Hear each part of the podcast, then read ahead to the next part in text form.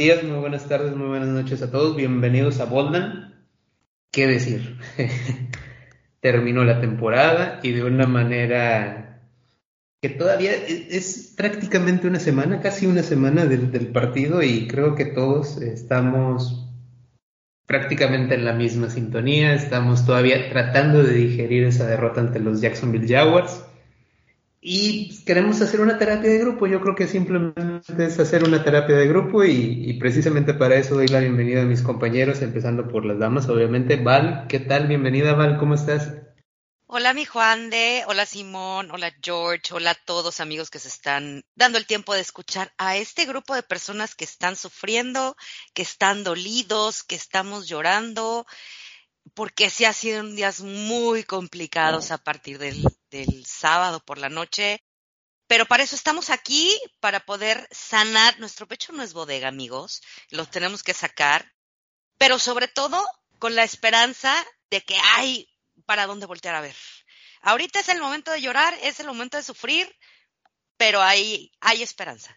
Hay luz al final del túnel. Así es. Y bueno, ahora también a presentar a mi amigo George. ¿Qué tal, George? ¿Cómo estás?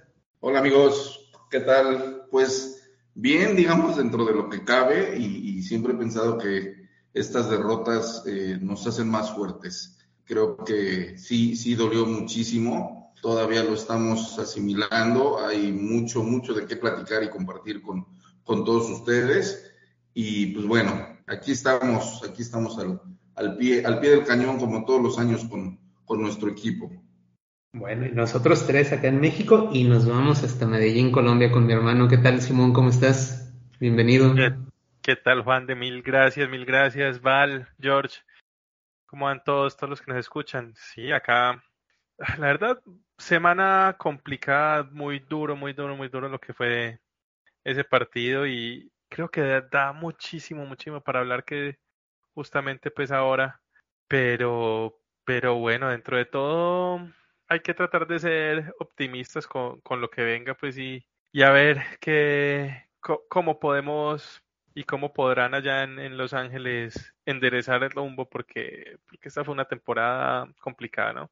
Sí, totalmente de acuerdo, totalmente de acuerdo. Y, y la verdad es que no traemos un script, tenemos que, que ser sinceros, no, no traemos mayor script así de, que nos hayamos puesto antes de entrar a micrófonos, oye, vamos a hablar primero de este tema, después este, abordamos estos temas. La verdad es que no, y al menos digo, eh, yo creo que, a ver si ustedes coinciden conmigo, amigos, hablar también del partido como tal, de lo que sucedió, pues ya no tiene tanta lógica, porque no hay una siguiente semana, algo de qué enderezar, más bien hay toda una temporada baja donde vendrán agencia libre, renovaciones, nuevos jugadores que llegan, el draft, eh, muchas cosas.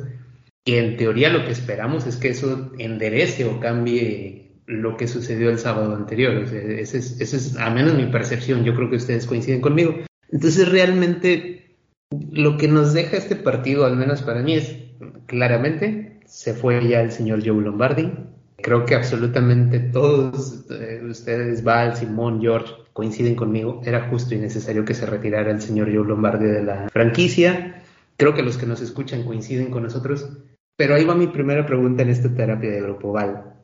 ¿Es suficiente la salida de Joe Lombardi para ti o tú esperabas algo más? Solo para agregar una cosita ahí rápida, también salió Shane Day, ¿cierto? El, el... Ah, sí, Shane Day. Y el coach de linebackers. Y, el, y el coach de linebackers, correcto. Bueno, entonces hablamos de tres salidas de la organización, al menos al día de hoy. Al día de hoy, al exacto, día, al día de hoy que estamos grabando. Al Mira, día de hoy que estamos grabando.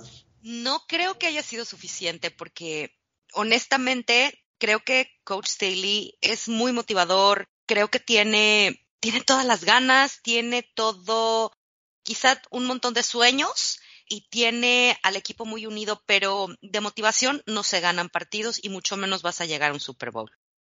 Creo que siendo un equipo, es un equipo joven, claro, ya tenemos, para estas alturas del partido, ya decir que tienes 30 años, eres un veterano. Eh, entonces nuestro equipo es todavía muy joven, teniendo el talento que tienes en Justin Herbert y haberlo desaprovechado un año, para mí es inaceptable. Creo que Coach Staley cometió el peor de los errores en no haber tenido, y, y lo platicamos la semana pasada, y en otros espacios yo lo he tenido, eh, lo he platicado, no tuvo y no supo tener esa mano dura para decir, por históricamente cómo se comporta la franquicia, eh, Joe Lombardi no te van a correr, no te voy a correr, pero es el momento de que dejes de ser en el juego predecible, que no ajustes, es momento de que te actives.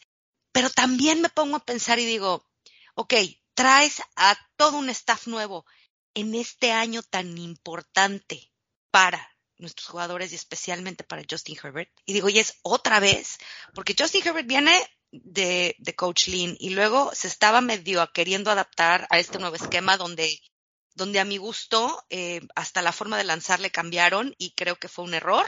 Y, y otra vez uno nuevo, a menos que te trajeran al superestrella, que hay que ser honestos y sinceros, el equipo no lo va a pagar. No me parece suficiente, pero creo que definitivamente por algo se empieza. Sí también creo que es la última oportunidad que tienen, no solo Coach Staley, creo que es la última oportunidad que también va a tener Tom Telesco. Porque si no se da el resultado que se tiene que dar, difícilmente veo que pueda haber una continuidad de ellos. Yo difiero un poquito con, con Val. Eh, sí, sí me gustaría hacer un, un análisis muy, muy breve del partido porque a final de cuentas la primera mitad se jugó de 10.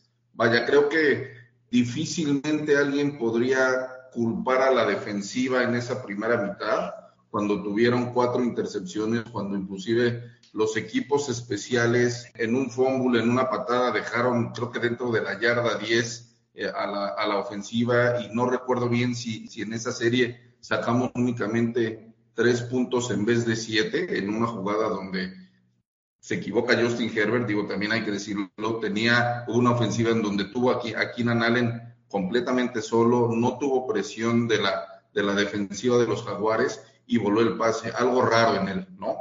Staley tampoco es culpable del field goal que, que falló Cameron Dicker, ¿no? Se le puede responsabilizar, a mi parecer, evidentemente por haber contratado a Joe Lombardi, cuando, llegó. Tal vez debió haber permanecido tanto Pep Hamilton como, coreback, como coach de corebacks como, como el mismo eh, Shane Staten. Pero bueno, no lo hizo así. Yo sí veo un cambio muy drástico de la ofensiva de Lombardi del año pasado, donde tal vez era un poquito más agresiva a este año. Desconozco si por la lesión de Justin Herbert lo obligó a hacer un, una modificación en su, en su, en su play calling, en su playbook, y digo, la verdad es que fue completamente desastroso. Sí se le puede atribuir a, a, Staley por no corregir a mitad de temporada o por tal vez no sacar a Lombardi. Pero bueno, la, realidad es que tampoco lo sabemos, igual y, y, tampoco, y no confiaba en Shendey, por algo Shendey también está fuera del equipo, ¿no? Yo creo que este equipo con, con un coordinador ofensivo, que sepa administrar el control de juego, no perdemos una ventaja de 27 puntos en, en un partido. Corrimos creo que 7, 8 veces en, todo el en toda la segunda mitad. O sea, me parece desastroso, completamente desastrosa la ofensiva en la, en la segunda mitad. Sin embargo, vaya, pues sí, sí hay que aceptar los, los, los, errores que ha tenido Staley y uno de esos fue, y uno de ellos fue pues casarse con Joe Lombardi, ¿no? Eh, eh, ahorita ya hay cambios. Yo sí esperaría que contratara a un coordinador ofensivo que ya, que ya tenga experiencia en el puesto para que no estemos experimentando, que yo creo que puede ser un excelente, pues tal vez sí, pero ahorita, y más como está la situación de que Staley va a empezar en la silla caliente a partir del primer juego de pretemporada o del draft o de, de, o de, o de de ahorita y no lo van a dejar hasta que, hasta que concluya la, la, la, temporada, yo sí creo que debe de apostarle por un coach que ya haya tenido experiencia en la posición, uno, y dos, que, que incluso si pudiese ser alguien que, que, ya fue head coach y que tenga ese, esa expertise para ayudarle, para, para que sea de, cierta manera un mentor, alguien a quien, en quien pueda confiar y le ayude a tomar mejores decisiones, para mí esa sería la, la, sería lo ideal, ¿no? Y pues de ahí yo creo que se desprenden únicamente pocos nombres, ¿no? Frank Wright, que está sonando muy fuerte. No sé si el head coach de los, de los, de los Cards pudiera ser una opción o lo estén viendo como una, como una posible alternativa. Y, y a mí me gusta Matt Nagy, ¿no? Este, creo que tiene eh, la experiencia como, ya, ha sido coordinador ofensivo, fue head coach de, de, de, los, de, los, de los Osos de Chicago. Creo que podría venir bien, ¿no? Pero, pero tal vez se pudieran eh, inclinar ahí por, por el tema con, con Frank Reich. Bueno, no, y por mi lado, yo sé que acá estábamos sin, sin libreto ni nada, pero yo sí tengo por acá varios datos y básicamente estos datos que van a decir es que creo que definitivamente también debieron dejar ir a, Brandon Staley, ¿cierto? Evidentemente el mayor problema, pues sin duda alguna era la ofensiva, pero, pero siento que también la defensiva en, y en específico Brandon Staley falló bastante este año, ¿cierto? Primero que todo, bueno, un datico por ahí, desde el 2000, los equipos que ganan por, que tienen más cinco de, de entregas de balón, ¿cierto? Que fue lo que tuvimos los Chargers el sábado, están con un récord de 142-4-1. ¿cierto? Ya, ya, después de partido de 142-5-1. Además de ser la primera vez que ocurre esto en playoffs. Entonces es un colapso básicamente histórico, porque siento que, que tiene mucha culpa también, también Staley, ¿cierto? Me parece que, que ha empeorado mucho en su toma de decisiones. Se ve que yo no sé si le hizo caso a, los medios o que durante el off-season, ¿cierto? Se ve, porque todo el mundo le tiraba siempre que porque siempre la estaba jugando en cuarta, que porque las analíticas, que no sé qué, y pasó de ser uno de los, de los coaches que más jugaba con analíticas a ser uno de los más conservadores. Este año fue muy, muy poco las veces que se las jugó cuando la tenía que jugar.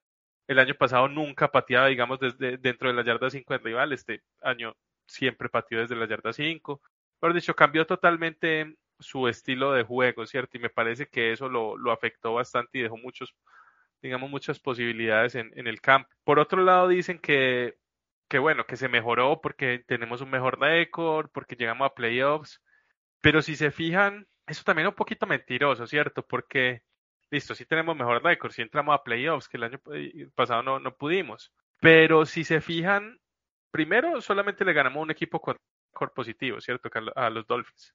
Fue el único equipo que le, que le ganamos con récord positivo. Y además tuvimos muchísima, muchísima suerte en varios partidos. No sé si recuerdan el partido con los Browns como terminó, el partido con los Broncos como terminó, el partido con los Cardinals que necesitaron una conversión de dos puntos para ganarlo. Y hay así una infinidad, pues sufrieron contra los Colts, contra los Raiders. O sea, hay una infinidad de partidos que sufrieron muchísimo para ganar y que ganaron con una suerte increíble y yo siento que eso también al final te, termina pegando, porque claro, tienen un buen récord, pero, pero lo que uno ve en realidad no, no está tan bien. Y lo otro es que siento que Staley en general semana a semana tuvo, digamos, muy buenos planteamientos de, del partido, digamos, para iniciar, ¿cierto?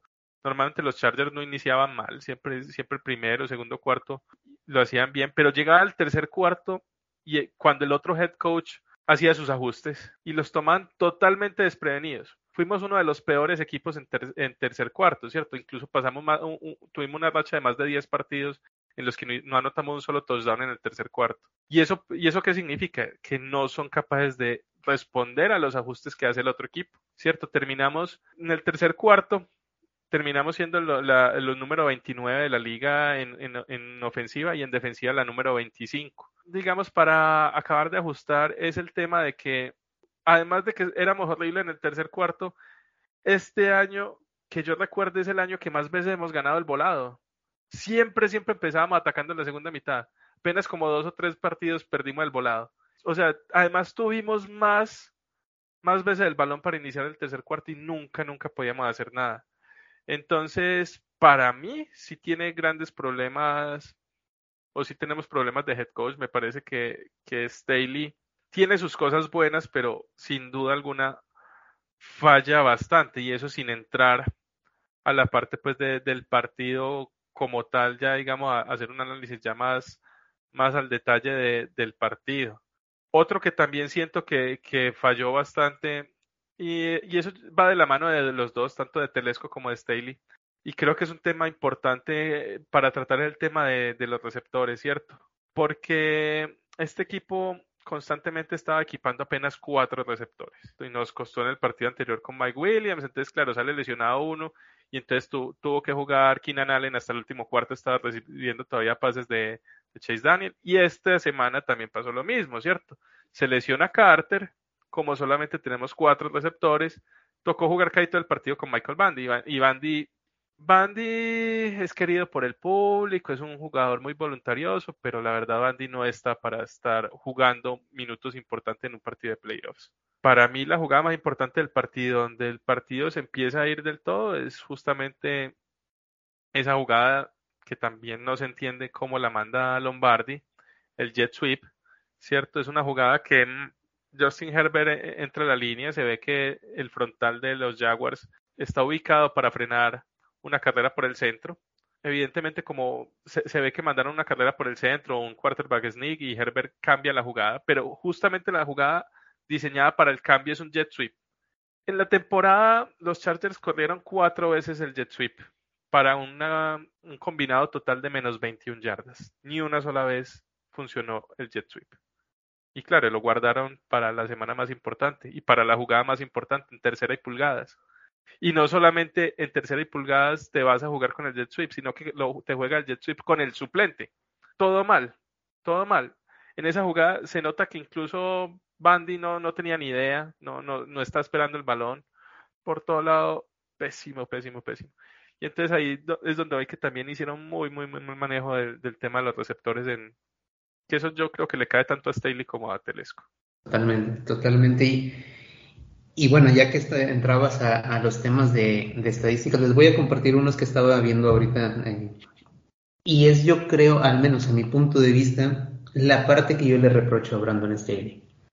Brandon Staley llega en el 2021 a los Chargers. Si vemos la ofensiva, la ofensiva de Chargers 2020 versus 2021, 2020 anotamos 384 puntos. 2021 474. La defensa no tuvo mejoría del 2020 al 2021. Brandon Staley con una mentalidad eh, defensiva, porque él es un coordinador defensivo, así se, así se fue creando en esta liga, en la NFL. Me parece que medianamente correcto. Él intenta llegar a un equipo con su primera oportunidad como head coach e intenta tratar de mejorar en lo que él en, de manera natural no es bueno, que es la parte ofensiva. Llega con John Lombardi, eh, me parece que el 2021 fue bueno, estoy viendo algunos números, se los digo, 474 puntos contra 384 que teníamos en el 2020, más yardas, obviamente, por, por pase con, con Justin Herbert.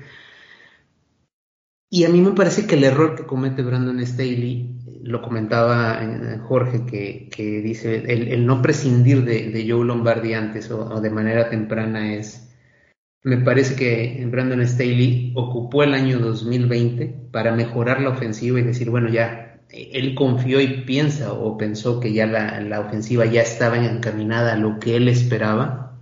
Y ahora sí tomó el año 2021 para mejorar la defensa que fue así. Nosotros recibimos 459 puntos en el año 2021 contra 384 en el 2022. Recibimos menos yardas por tierra, eh, bla, bla, bla. Todas las estadísticas parecen mejorar en la defensa, pero se volvió a descomponer la ofensiva. La ofensiva se volvió a descomponer. Ya lo comentaba Simón, predecibles, malas llamadas las jugadas, eh, los mismos jugadores, te da, te da esa sensación. El mismo Michael Bandy no sabía ni cuál era la, la, jugada que venía. Lejos de ir por el balón cuando Justin Herbert parece entregárselo, él simplemente hace como esquivarlo, hace el movimiento de esquivarlo y, y lo que hace es botárselo de las manos. Entonces, pues ya está. Brandon Staley sigue, sigue el siguiente año, lo decía Val. Parece que es la última oportunidad para Tom Telesco y para Brandon Staley lo que yo pediría desde ahorita es, a ver, ya aprendiste que se te descompone una línea de un año a otro, ya, aprendiste que lo que tú creí, creías que habías, que habías construido, que ya habías mejorado con la ofensiva, se te descompuso al año siguiente. Ya parece que has encontrado el rumbo en la defensiva porque la defensiva cerró de manera bien, lo vimos incluso en el partido de, de Wild Card Para mí lo primero que le puedo decir a Brandon Staley es, no es aceptable que la defensa se vuelva a descomponer y hay que recuperar la parte ofensiva que se supone que ya habíamos enderezado con Justin Herbert. Yo estaba viendo algunos apuntes, de hecho hoy hubo conferencias y era una parte que platicábamos antes de entrar a micrófonos. Val está sumamente desorientada con las conferencias que se dieron el día de ayer de, Brandon Staley y el día de, de Tom Telesco. Veo algunos apuntes, por ejemplo, Tom Telesco dice que el coordinador ofensivo que se vaya a contratar al menos da a entender que va a tener voz y voto Justin Herbert en eso. ¿Cómo lo lees tú, Val? ¿Lees que realmente va a tener voz y voto Justin Herbert para esta decisión? Yo creo que sí, porque Justin Herbert es el futuro de esta franquicia. Creo que para tenerlo, se ha visto y se vio totalmente cómo estaba cómodo con este primer eh, equipo que le toca cuando estaba Steichen con Pep Hamilton. Y, el año pasado tenemos una lectura diferente porque además no tenemos un Justin Herbert eh, lesionado, ¿no? Creo que en ciertos momentos esta temporada lo vimos descompuesto eh, y no por la lesión en la costilla, sino, y aquí me voy a meter en una parte que es, me han preguntado mucho, es que, que no, es que lo queremos ver, que se integre con el equipo. Es que yo lo que entiendo, digo, no lo conozco, no es mi hermano, no es mi primo, pero yo entiendo que su cabeza va mucho más revolucionada que la de quizá otros jugadores por la misma inteligencia que la carrera que estudió y por el desarrollo que ha venido teniendo desde niño. Yo creo que está muy concentrado en lo que está pasando. A mí me alertó mucho verlo en ciertos momentos de esta temporada tan desorientado y creo que fue por eso, por esta falta. Si él le dan, eh, lo incluyen en este, digamos, me encantaría pensar que va a ser un comité, pero sé que no va a ser un comité, pero me gustaría que, le presentaran, hoy esta es la terna, y que pudiera estar participando. Yo creo que sí se la van a dar, porque si no van a cometer el peor error de su vida, porque si seguimos así, difícilmente veo que él quiera permanecer en el equipo a menos que lo amarren en este offseason. Que creo que no está todavía en la discusión, eh, creo que todavía hay, habrá que esperar a ver qué pasa con los corebacks de su generación pero yo creo que sí se lo merece porque ha sido uno de los jugadores que ha cargado en momentos súper, súper importantes eh, de diferentes partidos con el equipo. Eh, y, y, hace rato que estaban platicando, por ejemplo, la, la terrible derrota de la temporada eh, 2021, Justin Herbert te convirtió todas las cuartas que le pedías. Cuarta y nueve, cuarta y veintitrés, cuarta y cinco, cuarta y tres. O sea, ha cargado con el equipo. Creo que es lo que se merece. Es que mira, exacto, ese, ese es el punto que, comentaba. O sea, yo, yo sí veo una, una ofensiva muy, muy distinta a la que, la que vimos, o inclusive en el partido que se perdió contra los Riders en, en el último juego de la, de la temporada pasada, a todo lo que vimos este año. De verdad, no sé si, si haya sido por, por el tema de la, de la lesión de Herbert. Es cierto, se veía, se veía muy desolado en muchas partes de, de, de, de los juegos, inclusive eh, el mismo Chase Daniel eh, parecía que era el que estaba más preocupado por acercarse a Herbert, eh, preguntarle cómo se sentía, explicarle inclusive este, algunos esquemas o lo que él estaba viendo. Shendey me parece que estaba nada más con los audífonos como, como, como mero espectador.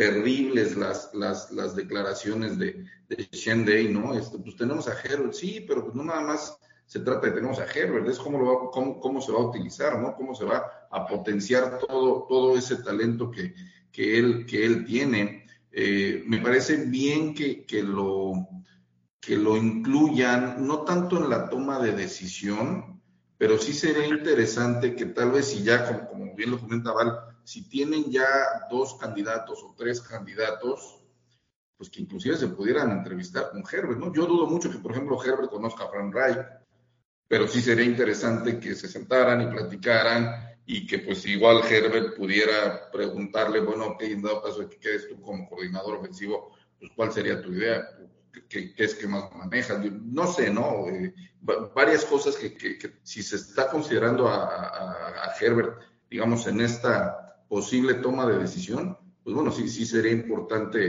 eh, incluirlo, ¿no? En, en, en diversas fases. Y nada más un punto que, que me parece interesante que comenta Simón, ¿no?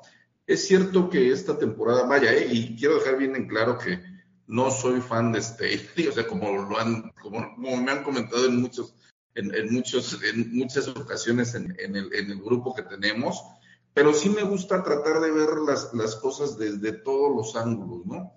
Y, y, sí es cierto, Staley se equivocó en elegir a, a Lombardi, no sacarlo. Creo yo que se sigue equivocando en, mencionar él en la conferencia de ayer que va a seguir llamando las, las jugadas a la defensiva. Yo creo que lo trajeron para que sea un head coach y no un coordinador defensivo. Debería de contratar de igual forma a un, a un, a un coordinador, o si tiene mucha confianza en Renaldo Gil, pues bueno, da, otórgale esa, esa, esa responsabilidad y tú dedícate a ser el head coach. El, lo que vimos con Bosa me parece que fue una completa indisciplina. Pero bueno, lo que quería comentar, eh, eh, bien, bien dice Simón, ¿no? No, no, no, no le ganamos solamente eh, a, más que a los delfines con, con equipo con récord ganador. Pero la realidad es que cuando jugamos contra los titanes eh, traían récord ganador. O sea, lo que pasa ya después en la temporada y cómo van a caer los equipos, pues eso definitivamente no hay manera de saberlo. Para mí es más importante cómo llegan los equipos en ese, en ese duelo. Llámese Titanes, llámese eh, Delfines, tampoco tuvimos muchos, muchos, pero la realidad es que, por ejemplo, con, contra los jefes competimos bien en los dos juegos. Y me parece que, estás hablando de, del parámetro con el que se tiene que medir este equipo, si es que evidentemente queremos ser campeones, campeones divisionales. Oigan, pero yo nada más quiero, quiero hacer un apunte breve, muy rápido. La toma de decisión para cubrir esa vacante no se pueden tomarla con calma. Son 10 equipos, 10 los que tienen esa vacante. Claro, el combo, creo, inteligentemente, será muy atractivo decir voy a llegar a coachar y hacer eh, las llamadas para Justin Herbert. Pero son los Ravens, los Buccaneers, nosotros, los Commanders, los Titans, los Rams, los Jets, los Patriots, los Colts y los Cardinals los que tienen esta vacante. Y no sabemos si mañana o durante el fin de semana vayamos a amanecer con otra noticia de que se nos suma la lista. Entonces, este panorama que teníamos todavía quizá ayer, de hay que tomar las cosas con calma, ya vendrá el off-season, vamos a lamernos las heridas y vamos a llorar, sí está bien, pero señores, a trabajar. O sea, el front office no tiene tiempo que perder. Sí, ahora yo creo que con el tema pues del coordinador ofensivo, para mí incluso más que, pues obviamente Justin Herbert es importantísimo, pero yo creo que todo el mundo lo sabe, ¿cierto? Para mí creo que lo más crítico que hay que cambiar es definitivamente el juego terrestre, porque estamos con un equipo que no es capaz de correr nada. Y para mí la principal razón de la que perdiéramos el, el partido no es ni el colapso de la defensiva y eso, porque también hay que darle mérito al otro equipo, pues a la otra ofensiva, ¿cierto?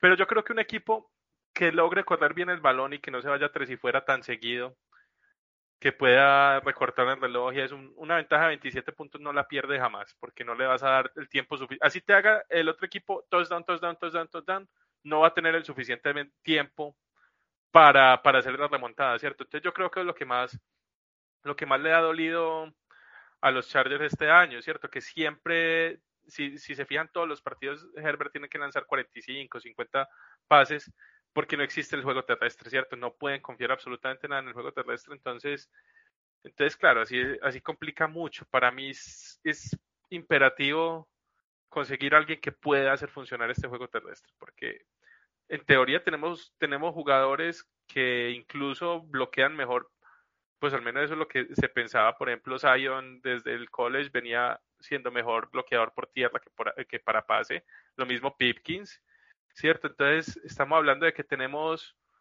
una línea que bloquea bien el, el para, para carreos, pero que ni aún así son capaces de designar absolutamente nada por tierra y eso es lo que complica más a este a este grupo ofensivo, ¿cierto? Y, y ahí como para destacar incluso lo, lo, lo peor pues que, que era Lombardi justamente en este tema, el fin de semana cuando se lesiona Salier y tiene que entrar Sarel. El tackle ofensivo, ¿no?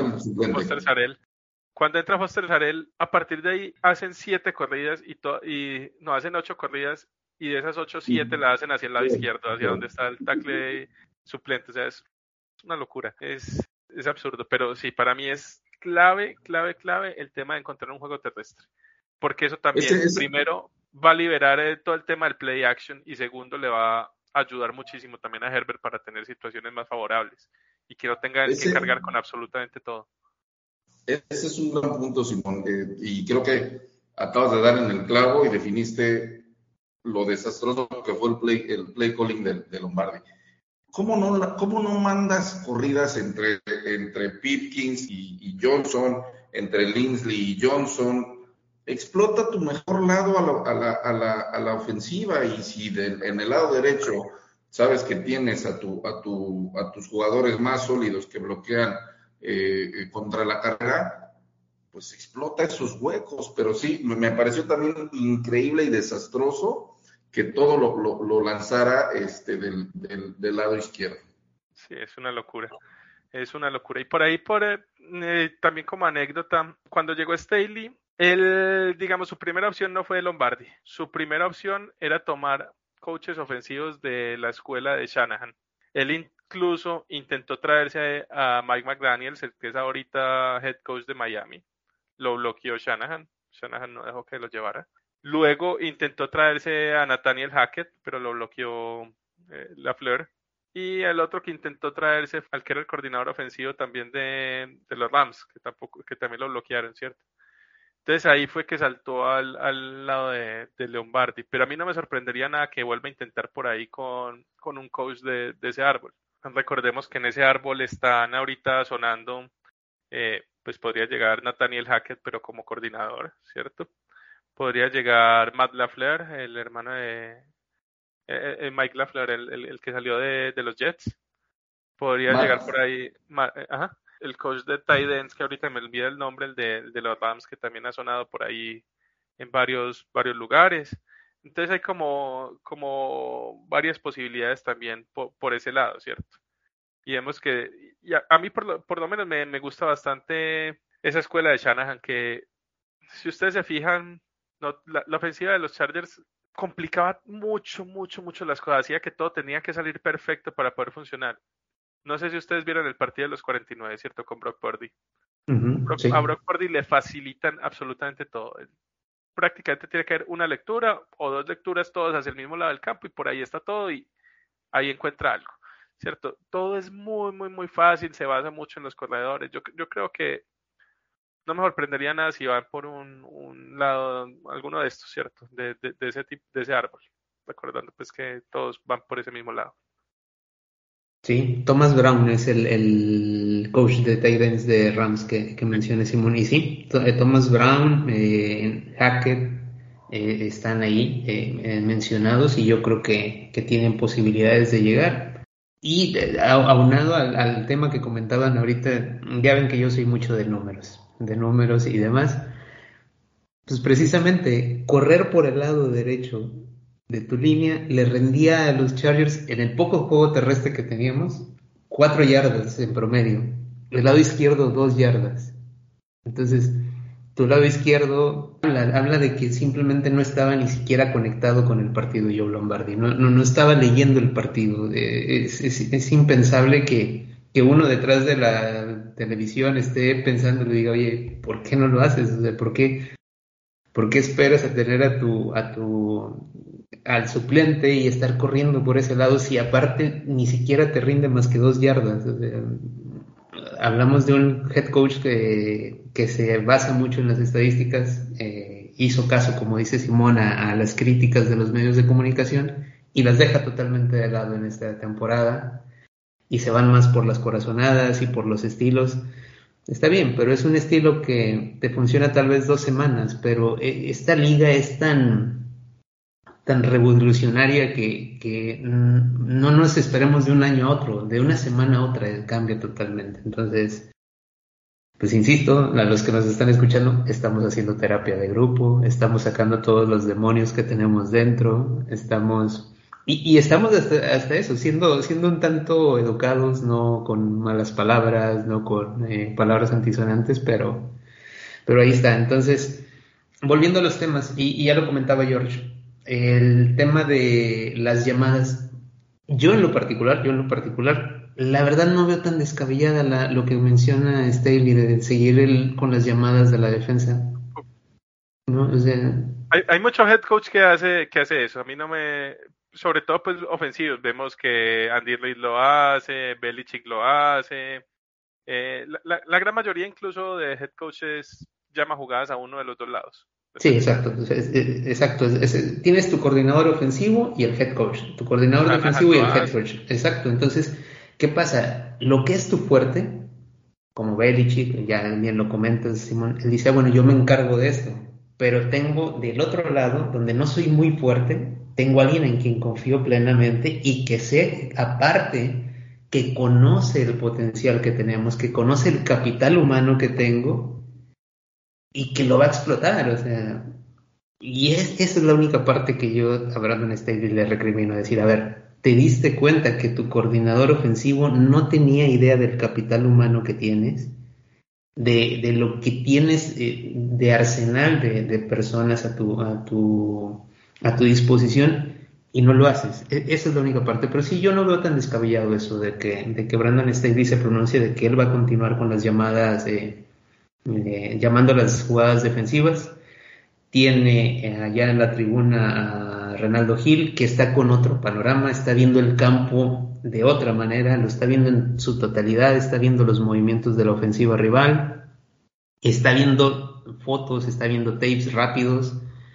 Entonces, no, no esa, esa parte no me preocupa. Me preocupa eh, que se mantenga la defensa hacia el siguiente año. Que si bien Brandon Staley siga llamando las jugadas defensivas, al final de cuentas todos pensamos, o al día de hoy incluso todavía seguimos pensando que puede ser el nuevo gurú de la defensa en la NFL.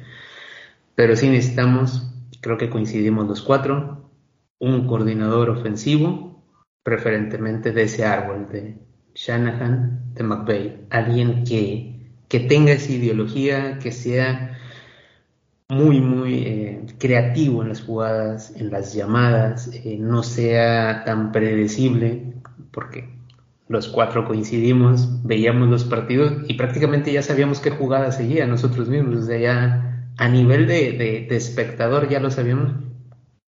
Una organización, eh, un equipo, un equipo rival, perdón, que tiene 20, 30 personas trabajando, pues obviamente lo vas a ver.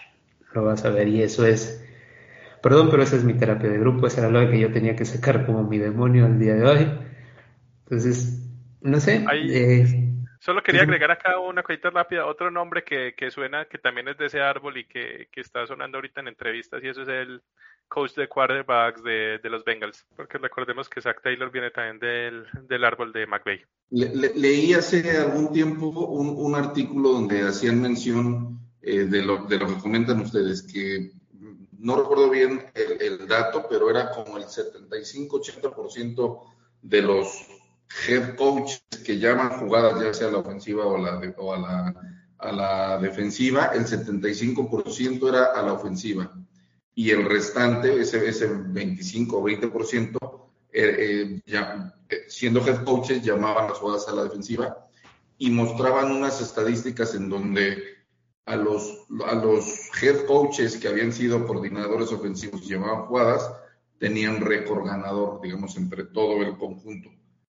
Sin embargo, los, los que llamaban a, este, jugadas a la defensiva tenían récord perdedor. Me, me llamó la atención ese, ese, ese artículo, ahí explicaba un poquito las razones de inclusive por qué. Eh, eh, voy, voy, a buscar el artículo, a ver si, los, si, si, si lo, lo, compartimos después en, en, en, en, Twitter, porque sí, sí me, me, me pareció eh, interesante. Pero vaya, digo, eh, si, si Staley llama las jugadas a la defensiva o no, mientras la defensiva funcione, creo que es lo que todos, este, creo que es lo que todos queremos, ¿no?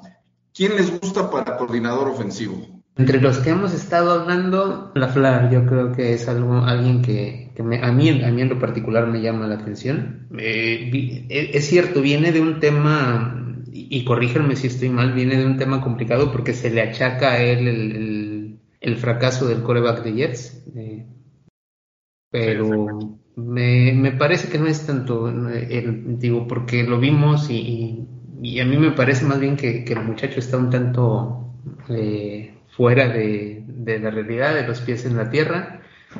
Pero es, es, a mí uno que me gusta, a mí me gusta. No sé. Yo la verdad estaría tranquilo con cualquiera de los que hemos hablado de, de, de ese grupo, la verdad no, Pero ojo, aquí a los que nos están escuchando, no quiere decir que si muchos de ellos tuvieran una posición como head coach, vayan a hacerlo mal como un coordinador ofensivo. Es como, ¿A yo lo veo así y se los voy a explicar como en la manera más fácil. No siempre tu mejor vendedor va a ser el mejor gerente de ventas. Entonces, no hay que irnos al pasado, porque cuando se ha hablado de Hackett, claro, todo mundo eh, se le va la sangre a los pies, se queda frío y dice, oye, pero ve lo que acaba de suceder. Eh, no siempre cuando alguien no pudo con el, con el paquete de ser head coach, quiere decir que es malo. Tienen que tener un área de, expertise y entonces regresando a lo que saben hacer, es lo que hemos venido platicando, retoman el camino y son muy buenos. Entonces, tranquilos amigos que nos están escuchando, tranquilos, no se alteren de recordar, no, pero es que a Frank Reich ya lo corrieron, a Nathaniel Hack, o sea, relájense un poco. Vamos un poco más para atrás y como lo han comentado mis compañeros, de dónde vienen y cómo ha sido ese desarrollo que tuvieron antes de ser eh, head coaches. ¿Tú, tú tienes favorito?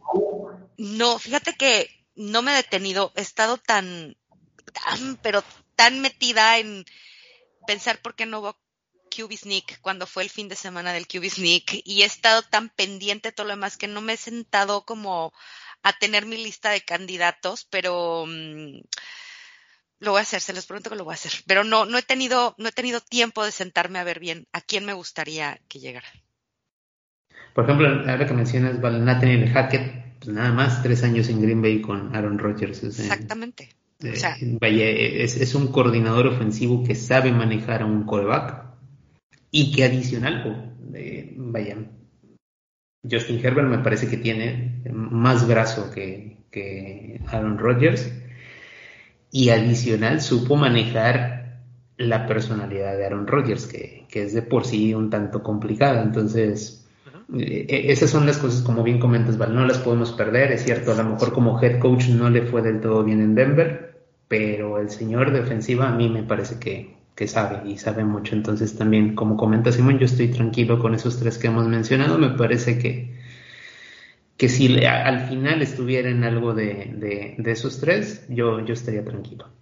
Yo no, no, no, me, no me sentiría del todo que volvamos a hacer otra terapia de grupo para sacar demonios. Entonces, me siento bien en ese sentido. Pero donde creo que sí les va a tocar la terapia de grupo, amigos, es si ya ven, ya vieron, digo, la cantidad de agentes libres que tenemos. O sea, Sí. y Sí, yo creo que- personas. Pero yo creo que ahí ya, ya toca hacer otro programita porque sí hay mucho, mucho, mucho, mucho que hablar de lo que se viene ya para el off-season porque primero se viene una temporada con poquito cap, no, no tenemos mucho espacio salarial y, se, y hay bastantes agentes libres y algunos importantes. Oye, ¿Cuánto- pero cuánto justamente hoy habló, En Eh, este momento estamos en números rojos, estamos creo que en sí. menos 9 millones, sí. pero hay varios contratos que podemos reestructurar. Y justamente hoy habló Tom Telesco de eso, porque le preguntaron del impacto que iba a tener el contrato de Keenan Allen eh, en el CAP de, de este año. Y la verdad creo que dijo algo que a mí me dio calma, me dio eh, seguridad. Yo incluso lo estaba tuiteando, es algo de lo que yo rescato de estas dos días de conferencias. Dijo, los buenos jugadores cobran dinero. Prefiero tener buenos jugadores a tener mucho cap space. Digo, claro, no puede seguir a números negativos. Se prevé que le van a reestructurar el contrato y que va a haber algunas reestructuras, ¿no?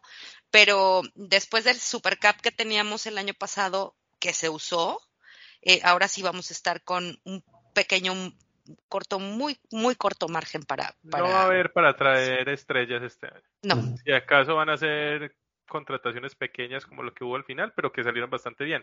Que incluso hay que, hay que volver a firmar como son Van Noy y Morgan Fox, ¿cierto? Que eso a mí si me dejan ir a totalmente. Banoy, me les voy a morir, amigos. O sea, me voy a morir. Déjenme que se los Sí, diga porque sí, creo que también me se encantó. ganó un contrato. me encantó, me encantó lo que hizo. Tardó, pero lo hizo muy bien. Sí, me parece que tardó, en- tardó en entender el esquema, pero, pero sí lo hizo muy bien. Entonces, sí, yo, yo estoy casi seguro que van a reestructurar. Hay varios contratos. El más obvio es el de Keenan. Por ahí también está el de Bosa. El de Michael Davis.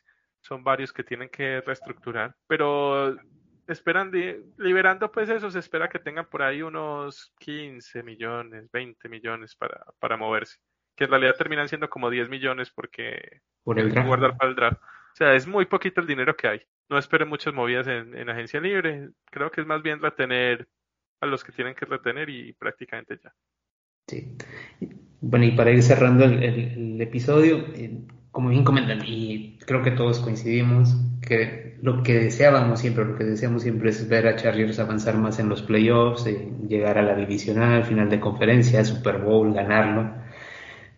Pero también viene mucho, como bien dice Simón, Val, George, viene el draft, viene lo que es la agencia libre, todos los que tenemos que firmar. Empezamos ya, al menos yo ya tengo mi libretita, ya con algunos jugadores del, colegial que ya he empezado a ver, los tapes. Y eso pues lo vamos a ir desmenuzando en los siguientes episodios. Ahí vamos a ir platicando un poco más o menos de, tenemos de agentes libres, quienes a nuestro parecer deberían de mantenerse en el equipo, quienes sí ya probablemente cumplieron su ciclo y deberían de estar eh, partiendo a otros horizontes. Pero bueno, algo más, Val, que agregar. Yo lo único que le quiero decir a todos los amigos que nos están escuchando, todos queremos ver a nuestro equipo campeón y una derrota siempre va a ser dolorosa. Fue muy dolorosa esta derrota por la derrota y por cómo se dio.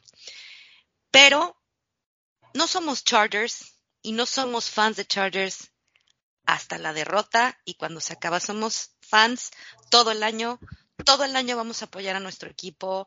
Habrá cosas de nuestro equipo que no nos gusten, decisiones de los dueños que no nos gusten, pero nuestros jugadores son los menos culpables, los que muchas veces eh, pues tienen que soportar todas estas, eh, pues el hate que se les viene.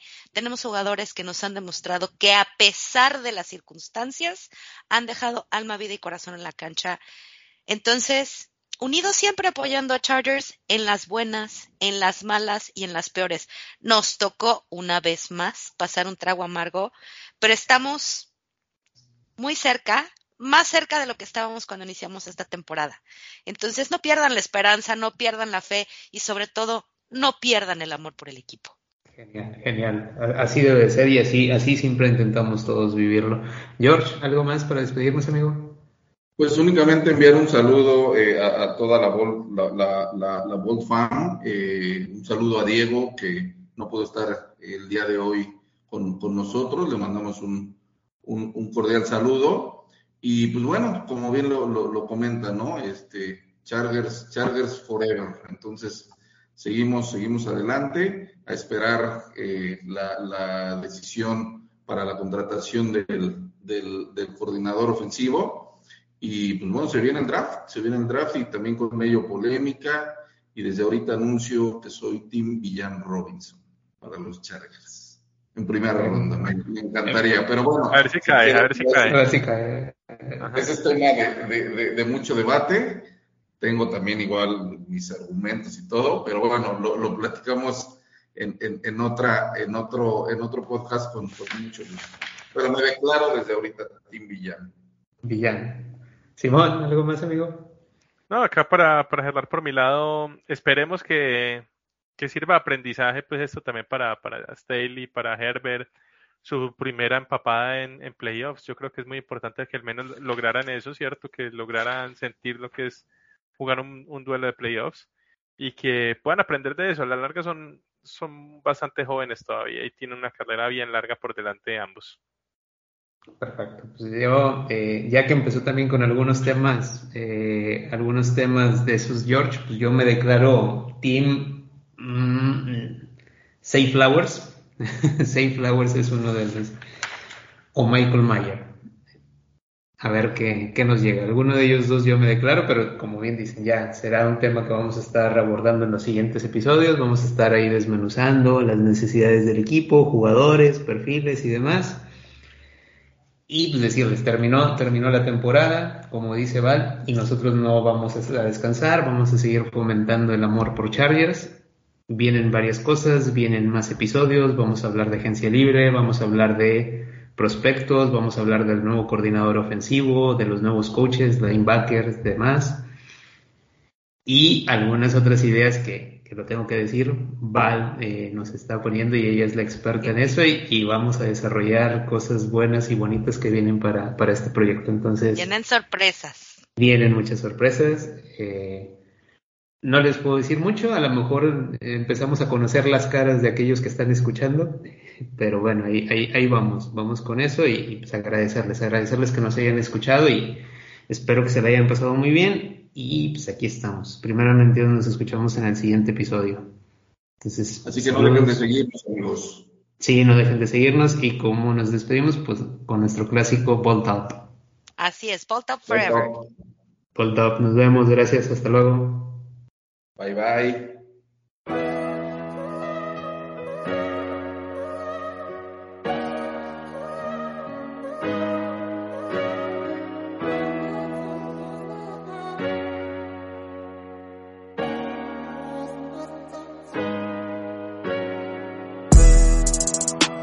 I gotta take before a nigga explode? Back to back with passion, face shit get exposed. Couple mil to Uncle Sam, I ain't selling my soul. It's okay if you use it, just don't abuse it. Rose truck with a star, shit therapeutic. Every secret I own, put in the music. They say you truly won't miss it until you lose it. Been a long time coming, but shit moving. Tatted up my whole body, covered the bruises. Dub on his way to the top, I always knew it. City to city, he with me, this shit a movie. Shit mean a whole lot.